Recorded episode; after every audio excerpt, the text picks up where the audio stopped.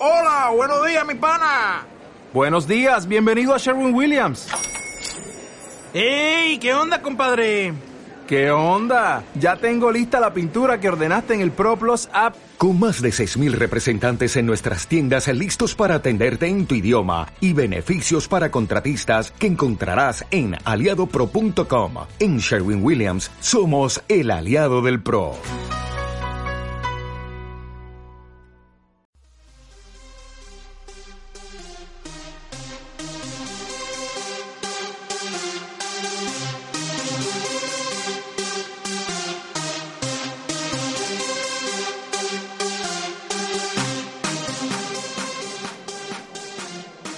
Bienvenidos al club.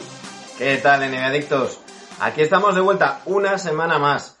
Ya sabéis, seguimos trayéndoos los análisis de los equipos eliminados de la NBA. Seguimos con, con esos equipos que ya terminaron su temporada y que parece ser que si bien va a haber el Carranza NBA con los 22 equipos que todavía siguen en competición, puede haber un colombino NBA con estos 8 equipos en Chicago. Eh, se habla de septiembre. Bueno, ya veremos a ver qué pasa.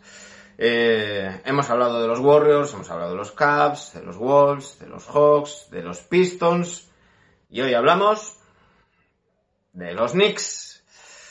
Os decía en el pasado vídeo acerca del equipo de Detroit que me daba muchísima pereza hablar de ese equipo y que posiblemente fuera el equipo que más frío me dejaba. Bueno, pues no, pues es que son los Knicks. Si es que...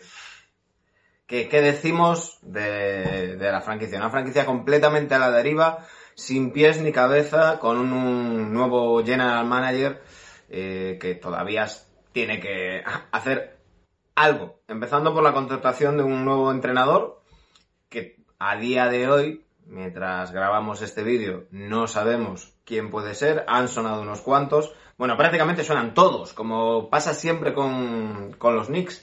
Juegan, suenan todos los jugadores, todos los entrenadores, mmm, todos los directivos y al final, eh, pues, pues eso, acaban como esta temporada con una plantilla mmm, donde había 20 o 30 cuatros, eh, sin pies ni cabeza, donde el jugador que más ha destacado dentro de una franquicia con 21 partidos ganados ha sido Julius Randle.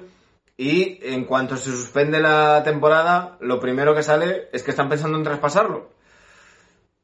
No se sabe qué quieren hacer con Niliquina. Mmm, no sé, no sé qué pensar es otro año más perdido, otro año más tirado a la basura. Y como, como van, pues, pues prácticamente 20. Eh, prácticamente desde que James Dolan cogió la, la franquicia neoyorquina que está en, en, picado.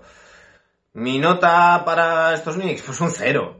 O sea, lo siento, no, no puede ser, no puede ser, porque una mala temporada la tiene cualquiera, pero tantas y tantas y tantas, y una y otra vez, y una y otra vez, y siempre igual, es, es intolerable y, y, son un chiste. Es una franquicia de chiste que no va a ningún lado, y, y creo que la única tabla de salvación es que desaparezca Dolan, y no parece que vaya a ser. Así que bueno, luego hablaré del, del futuro. Mi nota, como os digo, es un cero.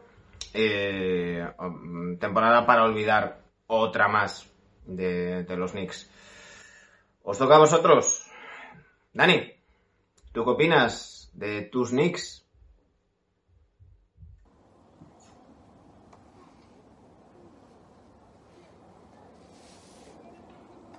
Distancia social correcta. Podemos grabar desde un bosque de secuoyas en Cantabria. Eh, me he venido para poder rajar de lo lindo de los Knicks. Una franquicia que un año más pues eh, hemos vuelto a dar pena, una franquicia que no estará en Orlando, una de las franquicias con mayor caché de todos los deportes eh, internacionales, del mundo del deporte, una gran franquicia con mucho dinero, pero otro año más que, que volvemos a ser lo que hemos sido la tónica en los últimos años, un equipo que pasa sin ninguna importancia por la liga. Eh, bueno, todos tenemos el virus creo que localizado, el señor Dowland, creo que mis compañeros rajarán de él y si no, creo que hemos rajado en todos los programas. Eh, no vende la franquicia porque aunque le mienten a, su madre y le digan cosas a su madre cada día, pues le da igual porque él sigue ganando dinero, pero lo seguimos teniendo. Nueva gerencia, vamos a ver si les dejan trabajar, luego en el vídeo futuro hablaremos un poco más, pero referente a esta temporada, pues mm, bueno, muchos jóvenes, yo, yo pensaba que iba a ser un, un año donde con los eh, jugadores que habían venido ya con cierto renombre, que habían en mil batallas eh, jugado, pues creo que se estaban intentando comparar un poco a los Nets eh, el año de estos últimos años donde han estado compitiendo, ganando partidos sin ninguna aspiración a playoff. Yo pensaba que no iban a hacer playoff evidentemente, pero sí que pensaba que eh, iban a, no iban a dar tanta pena, ¿no? Iban a competir los partidos. Al principio creo que estuvieron un mes, mes y medio donde sí que compitieron y luego ya se vino todo abajo, ¿no? Eh, eso es lo que yo más les castigo a esta, a esta temporada de los Knicks, ¿no? Jóvenes, bueno, RJ Barrett, yo confío muchísimo en él, creo que puede ser una estrella de la liga y espero que no se acabe marchando o acaben haciendo un invento con él. Eh, tienen que empezar a, a, a darle protagonismo, ¿no? Eh, creo que con el cambio de Marcus Morris sí que buscaban no taparlo, me pareció bien ese cambio, aunque realmente lo que se trajo por él, pues un Harkels que es un poco ni fu ni fa y rondas de los Clippers, que ya me explicaréis para qué queremos rondas de los Clippers. En Tiliquina creo que ha hecho una temporada regular, creo que se le ha vuelto a ver eh, más de lo que le habíamos visto hasta ahora. A mí es un jugador que me gusta, un buen defensor, sin ser un base estrella ni un base titular de un equipo que aspira a playoff, yo me lo quedaría y me quedaría también a Mitch Robinson, un tío que no ha, estadísticamente, no ha hecho una grandísima temporada, pero creo que hay futuro en ese jugador, si lo saben llevar bien los entrenadores, que no se cargue rápido de personales, creo que puede ser un jugador de futuro.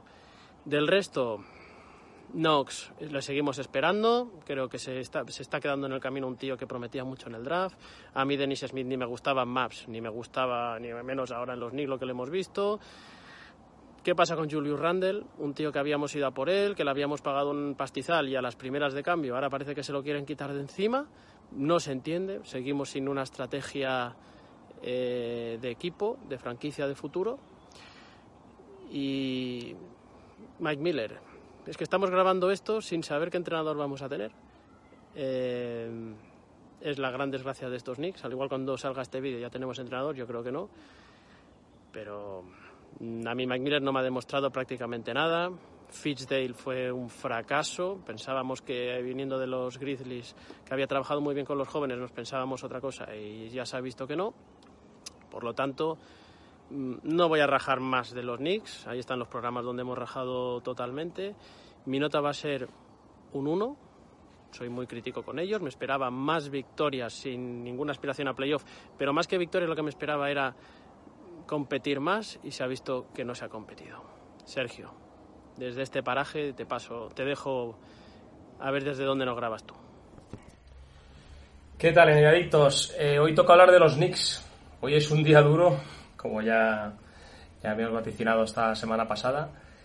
Eh, ¿Qué decir de, este, de estos Knicks? Eh, para mí la temporada, esta temporada empezó con el, con el traspaso de Porzingis, por allá febrero o marzo, no sé, no me acuerdo, donde nadie lo entendía. O sea, nadie lo entendía a no ser que tenías algo apalabrado para la agencia libre, tenías un bombazo. No sé, llámele, tradúcelo a Kevin Durant, a Kyrie Irving o a los dos unidos a una ronda alta del draft, pues dices, hostia, pues pueden formar un gran equipo. Y por tanto, liberó a Porzingis, liberó a su contratazo, eh, ganó bastante más eh, espacio salarial y puede afrontar pues uno o dos fichajes muy muy tops. Pero amigos, somos los Knicks. Esto no pasa en los demás equipos, solo pasa en Nueva York, donde la prensa empieza a bombardear con humo, humo, humo. Que teníamos acción también, que sin tener ni siquiera la lotería de la fecha. Y total que no vino, no vinieron, no vino nadie y, todo ese salario que, teníamos libres, pues lo gastamos en medianías, para mí medianías. La única cosa media buena, podríamos decir, de una segunda segundo escalón de, agentes libres, pues sería Julio Randle.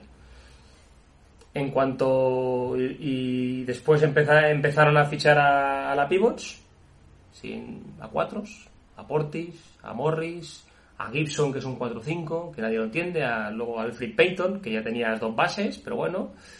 Un poco sin sentido, como diciendo, vamos a rellenar esto y, que la- y tapar tapar pres- eh, las noticias malas que nos tienen que llegar, evidentemente, porque tus dos máximos tus dos máximas aspiraciones de, este año en la agencia libre se te han ido al vecino, que además está comido a la tostada y que se supone ahora, ahora mismo es la mayor potencia deportiva de, de- Nueva York, del estado, del, estado de Nueva York.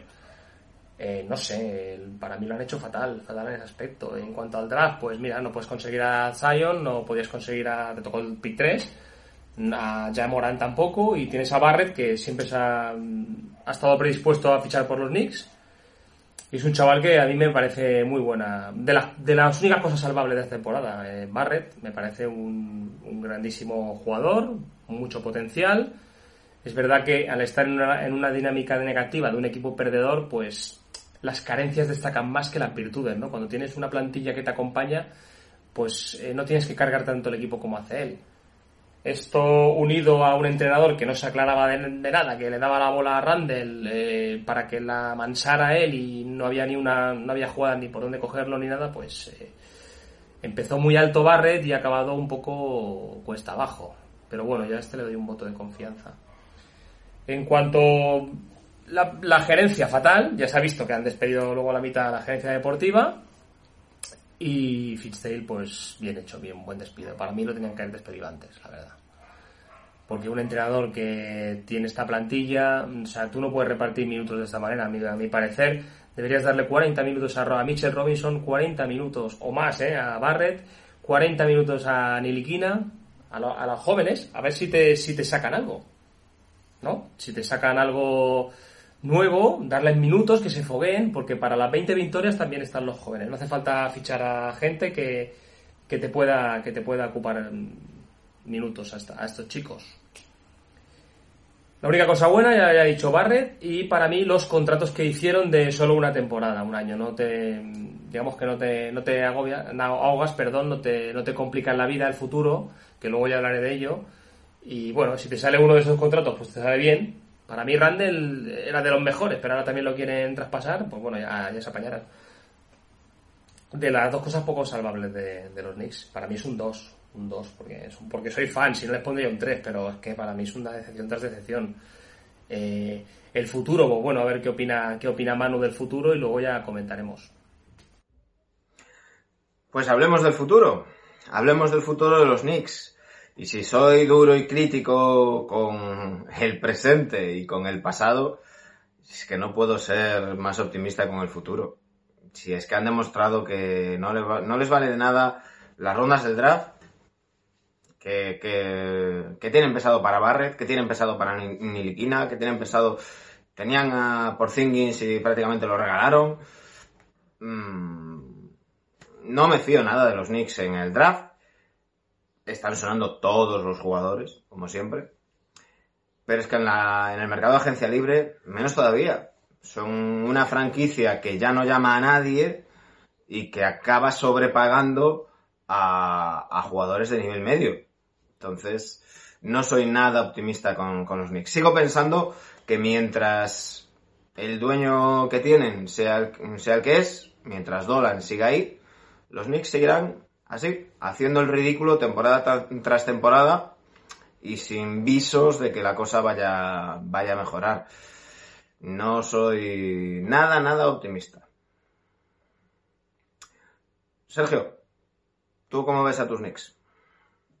El futuro. El futuro de Nueva York, pues yo creo que más de lo mismo.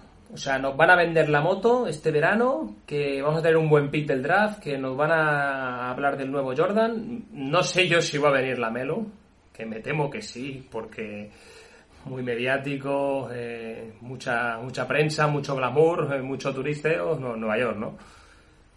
Eh, bueno, nos van a vender la moto con agentes libres, con el Antetokounmpo 2021, etcétera, etcétera. Y yo pienso que vamos a, acabar fichando pues a gente que tape la progresión de los jóvenes. Pienso que va a ser otra, otro error tras error y veremos a ver si el entrenador que traigan, pues que todavía no está. De momento a este vídeo, ya como dice Dani, no, no sabemos el entrenador. Si el entrenador que traigan puede desarrollar bien a los chavales. Yo espero eso, yo espero que, que tengan calma, que no tengan tanta urgencia histórica como, dice, como decimos siempre, ¿no? Urgencias históricas, que esta vez que tengan una calma, una calma y a ver si los chavales pueden desarrollarse un poco más, que Barret ya en su segundo año de un poco más de un poco más de salto de calidad y fichajes con cabeza, por favor, solo pido eso. Fichajes con cabeza, un poco humo y, y una temporada buena donde a futuros agentes libres muy potentes se puedan fijar en un equipo que está bien construido. Solo pido eso, por favor. Un saludo a Benedictos y hasta la semana que viene. Y el futuro, un futuro incierto porque estamos en manos de Dolan, pero un futuro donde hay una gerencia nueva, Leon Rose, eh, Scott Perry, hay que dejarles trabajar. Yo lo único que les pido, le pediría a Dolan, es que aparte de que se marche, que les dejen trabajar, que les dejen equivocarse y les dejen acertar, que les dejen coger en el draft lo que ellos quieran, que les dejen contratar lo que ellos piensen. Son tíos que no han demostrado ni para bien ni para mal que no podamos confiar ni dejar de confiar en ellos. Hay que dejar de trabajar, que elijan un buen entrenador, buenas rondas del draft y que eh, fichen lo que tengan que fichar. Pediría que dejasen a los jóvenes eh, progresar. Eh, no vayamos al draft a elegir jugadores en puestos donde, como está Barrett, por ejemplo, taparlo, ni traer free agents que puedan tapar a, a, este jugador del que ya sabéis que yo creo mucho en él, ¿no? ¿Qué más? Si es que mm, ya sabemos la solución del futuro. Van a ser años complicados. El año que viene no estaremos en playoff. El año que viene mm, rondaremos nuevamente las 20-25 victorias. Y el año que viene, pues eh, grabaremos otra vez este vídeo, no sé desde dónde, pero con un futuro totalmente incierto. Lo único que podemos aspirar es que Dolan se canse eh, y, y deje la franquicia y la venda, ¿vale? Bueno, Sergio, Manu, desde Cantabria, un abrazo. Pues hasta aquí nuestro análisis de la temporada y de lo que vemos que queda por delante en los New York Knicks. Yo creo que ya lo he dicho, ya lo he dicho todo. Ahora os toca a vosotros sacar vuestras conclusiones y, y darnos vuestra opinión. Nos la podéis dejar aquí en los comentarios de, del vídeo o, ya sabéis, en arroba rc en Twitter, arroba rc en Instagram. Además, si nos queréis echar una mano, ya sabéis, patreon.com barra neveadictos y, os lleváis una de estas camisetas neveadictas y, y más sorpresas y beneficios que va a haber por ser, por ser Patreons. Volvemos la semana que viene. Un saludo.